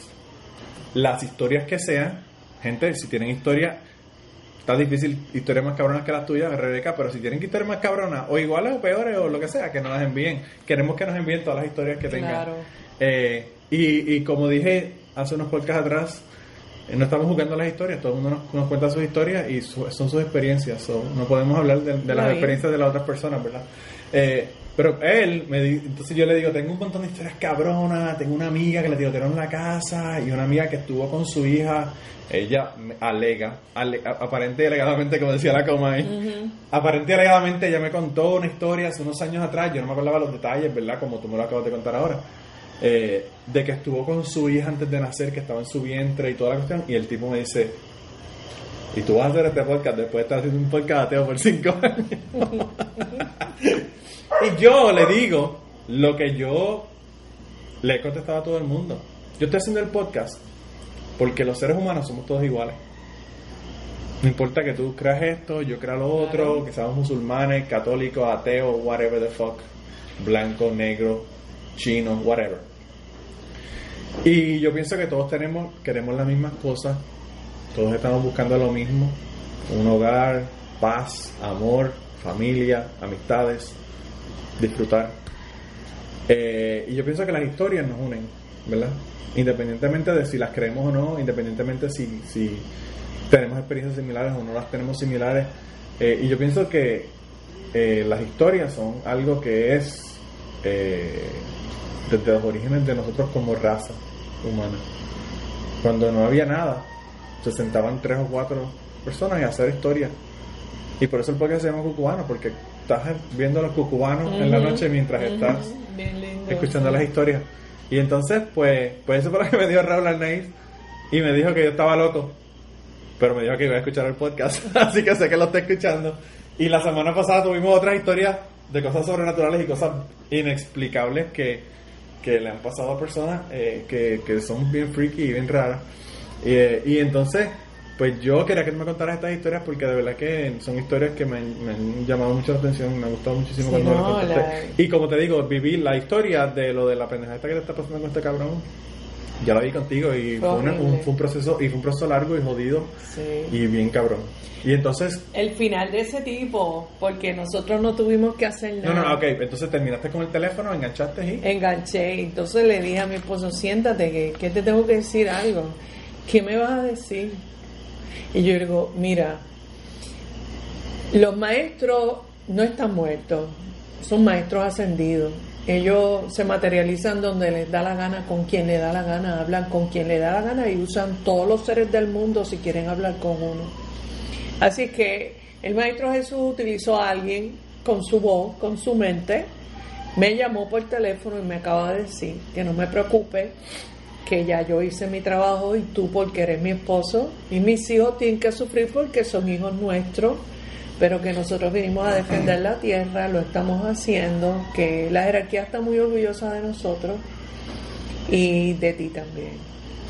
Que no que nos- ya no tienes que preocuparte. no nos va a pasar nada, que ahora la jerarquía se va a encargar. Se me quedó mirando, ya tú sabes. Sí, yo conozco a tu marido, Ajá. sé exactamente cómo él te mira. Pues se levantó y se fue. Eh, yo me quedé con eso. Bueno, no había pasado dos semanas, no habían pasado dos semanas. Como mi esposo es el que no cree, como tú, pues le tienen que pasar las cosas a él, por supuesto. Claro. Como pa- habían pasado dos semanas, llama a un preso de la cárcel de las cucharas En Ponce, Puerto Rico. Ajá, y lo llama y le dice, mira, el trabajo lo iba a hacer yo. Yo tenía una lista, yo iba al señor Pérez, a ti, a tu esposa, que yo ni qué, los iba a matar. Yo quiero hablar, sácame de aquí. Yo voy a cantar, porque ese tipo lo odiamos en todas las cárceles. A donde lo, donde lo metan, a ese tipo lo matan. Pues, eh, mi esposo llamó a un ¿Y entonces fiscal. el tipo estaba en la cárcel por otro crimen o por...? No, no, el tipo estaba suelto. Ah, él lo llamó, o sea, yo pensé que él estaba llamando de la cárcel. Sí, el, o sea, el que llamó, llamó de la Claro, cárcel. él lo que estaba diciéndole es, consigue mi inmunidad para yo poder hablar. Ajá, Ok, no, sácame de aquí que yo voy a hablar en contra del tipo. Ok, ok, ok, ok. Pues entonces Moreno va donde un fiscal, allá el fiscal saca al tipo de la cárcel, el tipo cantó, tenía una libreta, tenía una libreta con todas las cosas que le había hecho al tipo, con todos los encargos, números de serie. A diablo, todo. por el carajo. Y entonces, o sea, el, el otro mundo que nosotros no conocemos es muy organizado. Es bien organizado Ah, no, igual, yo te voy a ser sincero, Rebeca, yo siempre lo he dicho. Si las personas que tienen un punto de droga y lo administran, lo utilizaran para administrar un negocio real, Sí, es, la misma cosa, es la misma exacto. cosa. Es un negocio como cualquier otro. Correcto. Sí, sí, sí. Bueno, pues la cosa es que hacen un operativo, van a la oficinita esa que yo subí y allí estaba todo. Y lo metieron preso por robo, no lo metieron preso por el atentado en casa, porque como nadie sabía quién lo hizo, él lo iba a hacer, pero a él lo cogieron preso por robo antes, por eso él no lo hizo. Ah, entonces lo hizo otra persona que estaba libre todavía. Correcto. Claro. No, y de todos modos, él no mató a nadie, tú sabes que también es una otra mierda. Sí. Pues entonces estuvo, lo metieron preso en máxima seguridad en Aguadilla, estuvo allí 30 días, en lo que consiguió todo en efectivo, porque como ya él era reincidente, no le daban fianza. Fianza, claro. Este, hacía los porcientos como lo hacen, entonces estuvo 30 días en máxima seguridad, que no lo dejaban hablar con nadie porque lo iban a limpiar. Te podrás imaginar que, o sea, qué castigo tan terrible el tipo Bueno. también tuvo. La misma, la mismo tú y yo. Correcto. Que tú estuviste todo ese tiempo pensando que te iban a matar y él estaba en la misma. Correcto. Para que tú veas cuán rápido se le devuelve a uno el mal que uno hace y genera. O sea, fíjate, la jerarquía me dice, usted no tiene que hacer nada. Ahora nos encargamos nosotros. Así que se le devolvió exactamente lo mismo. Cuando él salió, entonces empieza el proceso de juicio y de presentar pruebas, Sí, etcétera. toda, toda la sí. Eso duró cuatro años entre cancelaciones Y y, eso duró, por cosas. te digo que todo este ordeal quedó sobre un cojón de tiempo. Y cada año le daba un infarto al tipo. En el tercer año, eso fue un, a corazón abierto la operación. Y cuando se acabó el juicio, el tipo murió. Wow. El tipo murió. No, yo no me alegro de la muerte de nadie, pero para nosotros significó justicia, vamos a decirlo así. No, y no solamente eso, Rebeca. eh, cuando una persona eh, te amenaza de esa manera, te tirotea la casa y te hace todas las cosas que te dice ese cabrón, aunque la persona esté en la cárcel, tú no puedes estar tranquila. Porque tú sabes, va a salir en 10 años, va a salir en 20 años, va a salir en whatever. O se va a fugar, tú no sabes, entonces tú nunca puedes estar tranquilo. La persona se murió, pues se murió, ¿entiendes?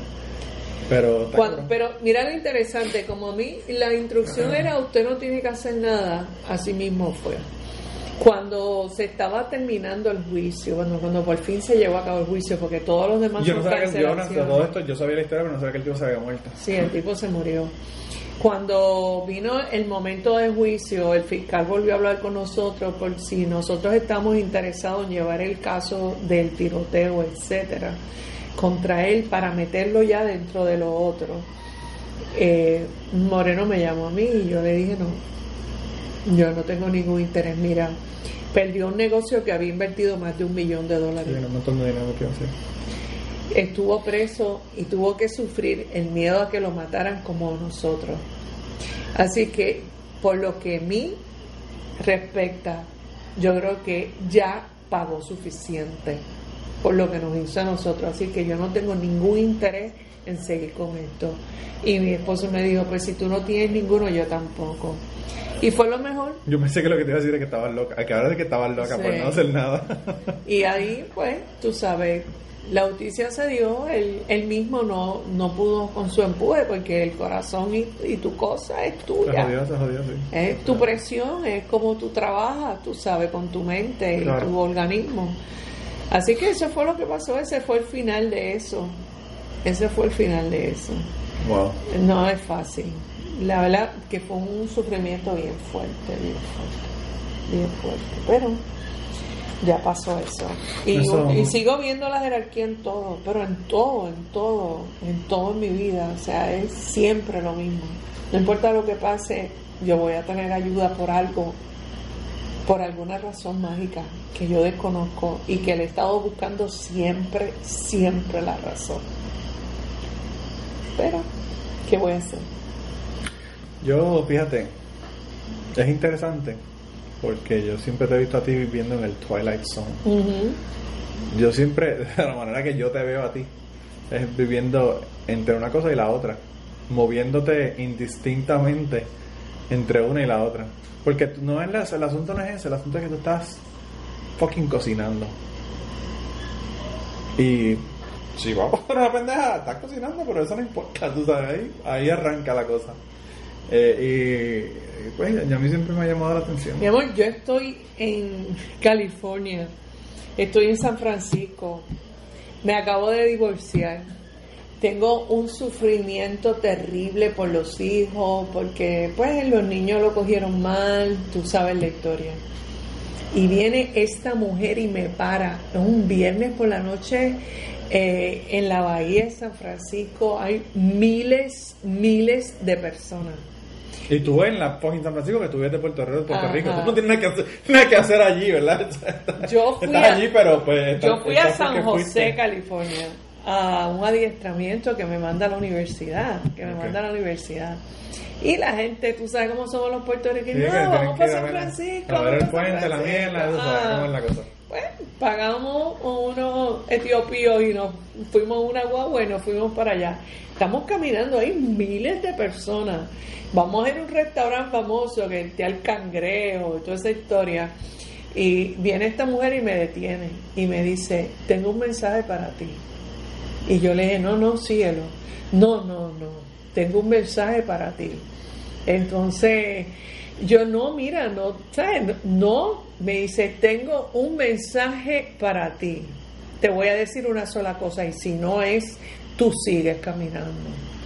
Entonces yo le digo a la gente, sigan, porque yo dije, no, esta insistencia... Lo que te va a decir, no, y lo que te va a decir, que se vaya para el carajo a oírlo la otra. Exacto. Entonces, ellos dicen que te van a leer la mano, pero lo que te están es mirando los ojos. Tú sabes que no tiene que ver nunca nada. No bajan la vista para la mano. No, jamás. Pero ellos te cogen la mano y me dice, te acabas de divorciar y tienes un sufrimiento terrible por tus hijos. Vengo a decirte que tus hijos van a regresar a ti. Se van a dar cuenta que fue lo más correcto que tenías que hacer. Así es que no sufras más. Van a volver a ti. Y de la casa te digo que te tienes que ir del pueblo te vas a ir. Y yo le decía, no me puedo ir porque lo único que me está dando trabajo ahora mismo es en ese pueblo.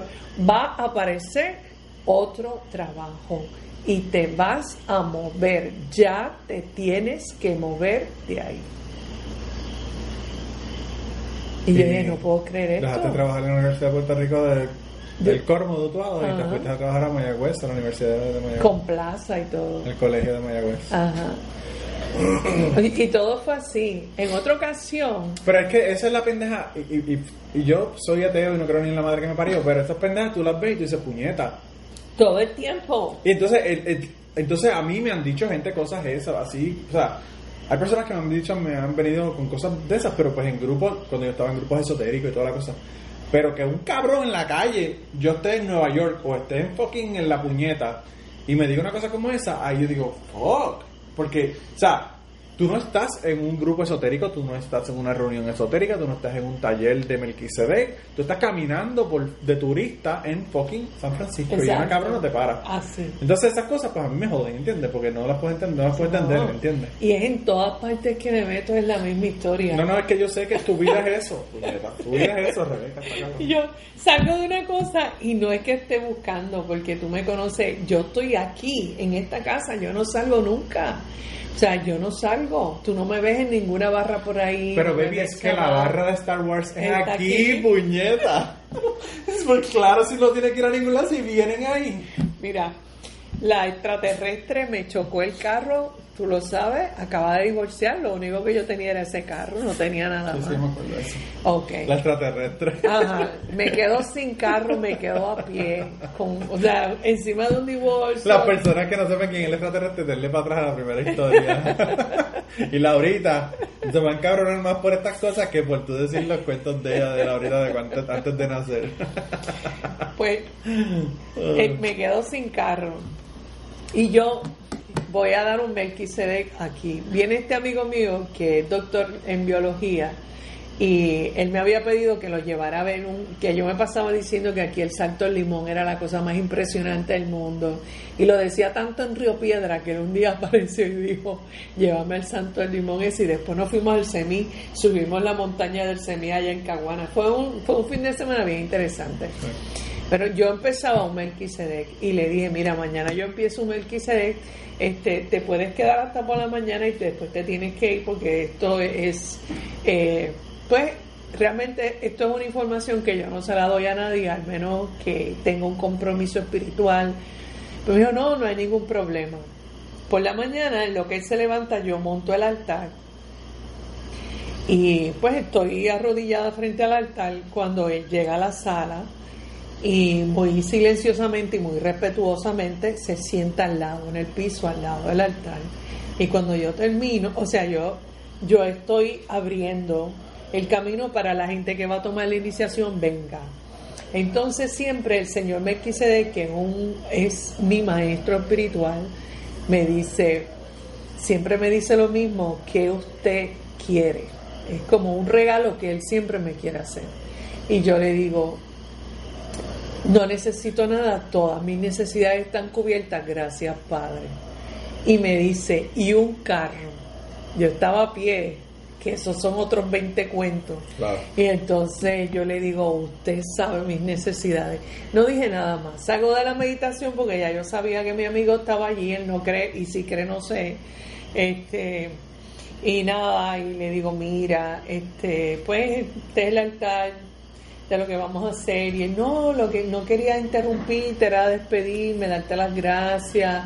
Y, se levantó y se fue. Empieza a llegar la gente, tenemos los tres días de la, de la, del taller. Y estaban construyendo abajo, había demasiado ruido, así que terminamos el taller en el lago Dos Bocas, allí en los gazebos del lago, terminamos el taller. Cuando yo regresé, habían siete personas en las escaleras esperándome. Y siempre usualmente cuando se termina un grupo, viene el- un grupo viejo y le da la bienvenida. Entonces yo me puse a cocinar. Y a un matrimonio en ese grupo que me estaba esperando, me, me, me pidieron que fuera a la terraza, me dijeron, mamá, nosotros vamos a, a vender el carrito de nosotros mañana porque yo voy a comprar una guagua y nosotros estamos pensando que tú estás a pie y te lo queremos regalar. Fíjate que el viernes el maestro me dijo un carro y el domingo el carro llegó a mi casa. Ahora dime tú si yo voy a creer o no voy a creer. Sí, son un- es, que, es que son tantas las cosas que Es te pasan a una detrás de otra. Así que eso fue domingo que él me lo ofreció. Yo me arrodillé frente al altar a dar las gracias porque era demasiado inmediato. O sea, una cosa es que tú oigas en tu mente y otra cosa es que a los dos días ya esté materializado en la parte al frente de tu casa. Sí. El lunes le pasó el nombre al nombre mío, el carrito. Así que esto es así, esto es una magia de amor, es una magia increíble. La otra dimensión siempre está eh, en esta también. Es como vivir en dos dimensiones a la misma vez. Sí, yo te digo, tú fluyes entre una y la otra y Tú, yo y todo el mundo. Es que a lo mejor yo me doy cuenta y los demás se hacen los locos o temen que le digan, este está bien loco. Entonces es preferible decir que no oye o que no veo, que esto es casualidad o lo que sea. Ya yo estoy abierta a la experiencia y todas las experiencias que me pasan las acepto desde cuidado que vas a chocar y yo freno y pasa lo que pasa. La misma hija mía conmigo en el carro. Vamos en el carro y la voz me dice, cuidado que se va a barrer el carro. Yo la agarro a ella, agarro el guía y el carro del frente se va así completo. Cuando yo la agarro me dice, mami, ¿qué pasa? Y digo, se va a barrer el carro. Yo estoy jurando que es el mío que se va a barrer, por eso la estoy agarrando. Claro, Y el de al frente fue que él se barrió en la autopista, en Buchanan. sí. Entonces, las piernas a mí me hacen así. ¿sabes? Sí. Porque yo oigo la voz y pasa el suceso. La hija se lo digo y la hija tiembla igual que yo. Porque ella dice, a rayo, mami. Así, o sea, hasta- yo me quedo dormida cuando hice el doctorado, venía por la noche en la número 10, me quedo dormida, se va al carro, me pone la mano en el hombro, me lo aprieta y me dice, despierta, que te quedaste dormida. Y el carro, el susto que yo he pasado es tan grande que después no pude dormir en toda la noche. Así que me salvan de cosas también. Pues, ¿qué te voy a decir? ¿Voy a creer o no voy a creer? Claro. Y para ya ir terminando, yo quería darte las gracias por estar en el podcast conmigo. Bueno, yo jamás pensé que una historia mía la iban a publicar en ningún sitio. No, pero es que yo he escuchado tantas, Rebeca, y no solamente eso, tenemos para 12 podcasts más. Pero eso no los vamos a dar a hablar hoy. Lo que quería darte las gracias porque no solamente vine a verte y a saludarte a estar contigo, sino para que estuvieras en el podcast.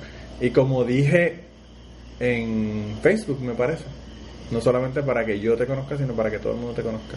Anda. Eh, porque es una, una persona muy, muy hermosa. Gracias. Pero eh, quería dejarlo entonces con esta historia y que cada cual decida Claro. lo que quiera al final. eso. Así que Raúl, lo que tú quieras, papi. Ah, y Raúl, consígueme unas historias tuyas que me interesan las historias tuyas, pues me imagino que también La tienes una super... No, no, no, y de cómics. Raúl tiene que tener un montón de historias, de, de un montón de cosas bien interesantes. Eh, te voy a enseñar ahorita el, el- si tenemos internet, logo. ¿verdad? Si tenemos internet te voy a enseñar el logo Sí. eso para que lo veas. Y nada, gracias gente, gracias por escucharnos. Ya saben que nos pueden enviar las historias, nos pueden enviar mensajes en Twitter, en Cucubano Pod. Nos pueden enviar mensajes directamente desde nuestra página de internet, que es facebook. dot- dot, eh, Facebook, lo estoy diciendo en inglés Ajá. facebook.com eh, slash cucubanopod o nos las pueden enviar directamente por el la- grabarlas enviárnoslas eh, directamente eh, nos las suben a Dropbox o algún lado y nos las dejan saber por email a cucubanopod at gmail.com eh, y si no nos avisan nos conectamos por Skype y nos cuentan como me la está contando aquí eh, Rebeca, ahora que no me lo está contando por cámara, me lo está contando en vivo, pero que es casi casi Skype es ahí, ¿verdad? Estamos, Sí. estamos conectados. Así que nada, con eso entonces dejamos el podcast de esta semana y yo creo que salió tan largo que se quedó César sin estar en este podcast porque no creo que lo voy a poder añadir. Así que gente, se cuidan un montón y nos vemos la semana que viene. Bye bye Rebeca. Bye. Bueno, César, ¿y qué te parecieron esas historias tan cabronas de Rebeca? Uy. Uy. No, Eso me, me dañó la cabeza, brother. Mientras Esto, estabas escuchando, vi que me mandaste un mensaje y me dijiste, diablo, loco, estoy, estoy escuchando esto, está esto cabrón. está cabrón, no, no, no puedo. Estaba ahí cocinando mientras escuchaba y por poco me quemo. Diablo. No, pues ella, fíjate, ella, las historias de Rebeca son bien interesantes y yo esas historias, como, como comenté, ¿verdad? Ya yo las había escuchado. No son historias nuevas, incluso la historia de lo del cuando le tirotearon la casa y todo lo que pasó con la demanda de, de esta persona que estaba haciendo la extracción de arena.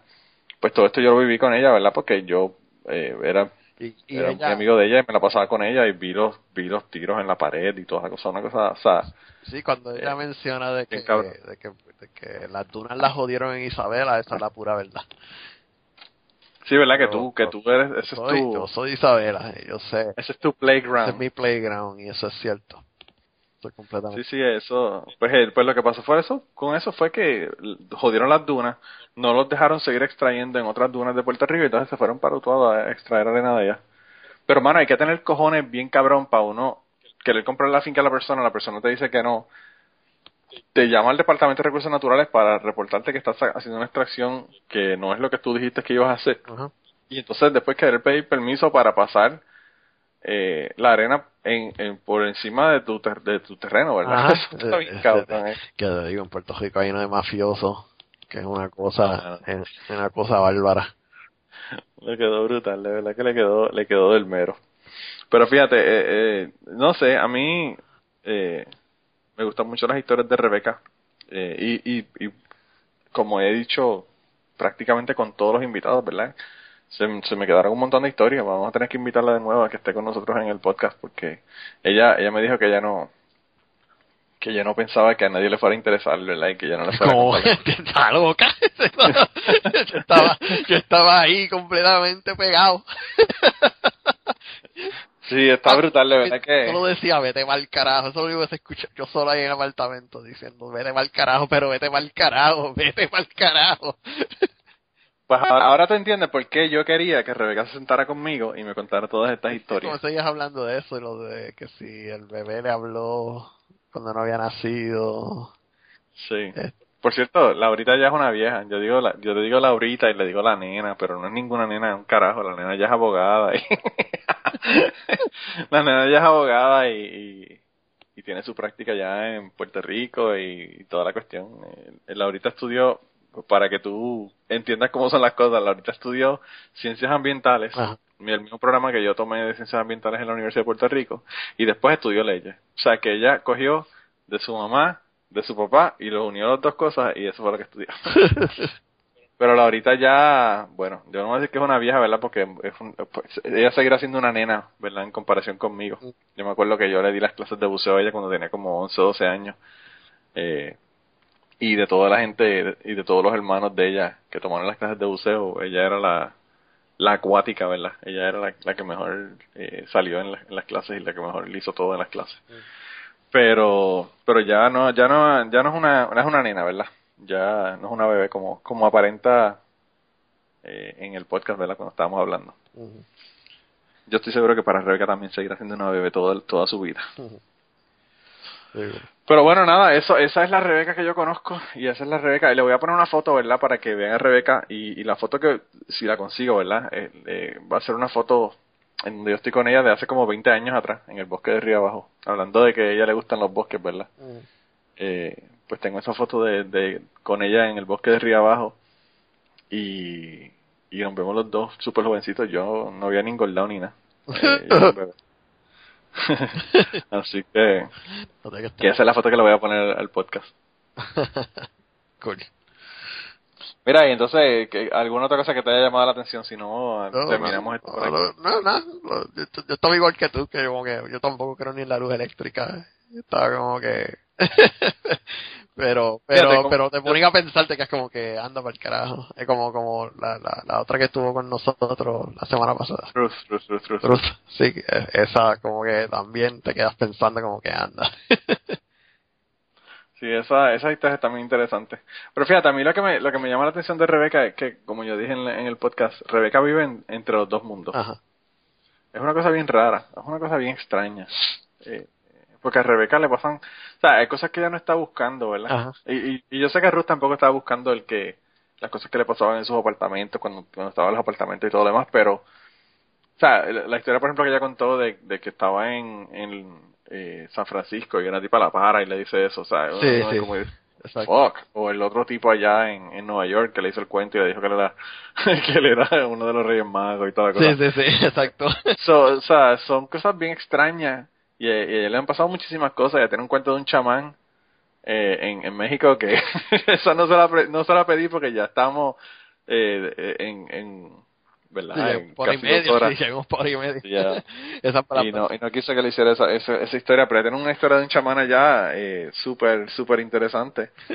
Eh, y así tiene montones, montones de, de cosas que le pasan. eh, gente que, como te l- les regalan carros así. eh, es una cosa bien, bien, bien interesante, bien interesante de verdad. Eh, y pues yo siempre lo he visto así como que en ese Twilight Zone entre un, un lado y el otro. Sí, sí, sí.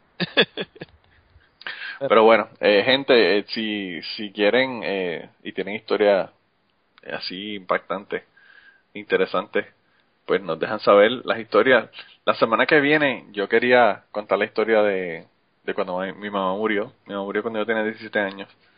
Y le iba a hacer el cuento, ¿verdad? Eh, Y conseguí hablar con dos personas mientras estuve en Puerto Rico, que eran muy amigas de mi mamá. Una de ellas es Rebeca, ¿verdad?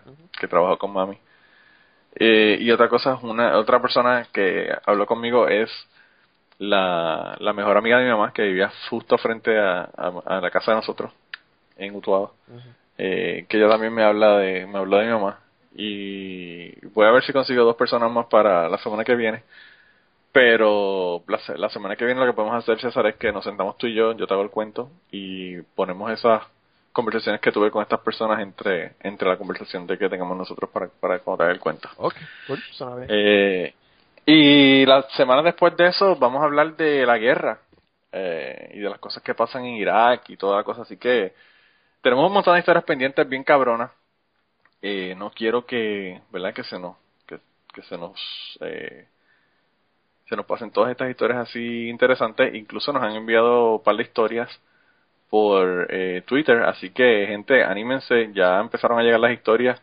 Hay una historia bien interesante de, de un one night stand, ¿verdad? Como dicen los gringos. Ajá. Eh, porque la- a, a veces a la gente tú le, tú le pides eh, una historia y o te hacen una historia de, de un bochorno o alguna cosa o te hacen historias de sexo. Todas las historias más comunes, ¿verdad? Ajá. Y ya nos enviaron una, así que no le voy, no le voy a dar nada de preview de esa historia, pero la voy a poner para que, para que en- probablemente en la semana que viene algo así la ponemos para que, para que vayan escuchando ya la historia de las personas que nos escuchan. Así que yo creo que con eso lo podemos dejar, César, y les recordamos a la gente que pueden comunicarse con nosotros a través de nuestra nuestra email cocubanopod@gmail.com. Ujú. Ya eso lo dijimos, ¿verdad? Pero lo estamos repitiendo para que seguir para que seguir jodiendo a la gente como lo de J.G. Wentworth, que se le pega la canción uno del anuncio. Eh, y nos pueden también contactar por Twitter en cucubanopod, es el handle de Twitter. Nos pueden eh, encontrar en Facebook, en facebook.com slash cucubanopod. Eh, básicamente todo es cucubanopod y ahí nos encuentran. O también pueden ir a nuestra página de internet www.cucubanopod.com y pues ahí eh, pueden acceder a todos los, los podcasts que tenemos grabados, las fotos que tenemos de los de los episodios y todo lo demás van a estar ahí en el, en el website. Así que nada, gracias por escucharnos y nada, nos los dejamos esta semana y nos vemos la semana que viene. Later, gente. Nos vemos. Casi no te deja hablar César, pero pues. Ah, Fíjate. estoy, aquí, estoy aquí para escuchar historias. Y... Bueno, pues, pues, qué, pues qué bueno que tienes esa esa attitude, ¿verdad? Tan, tan chévere. Nos vemos la semana que viene. Bye.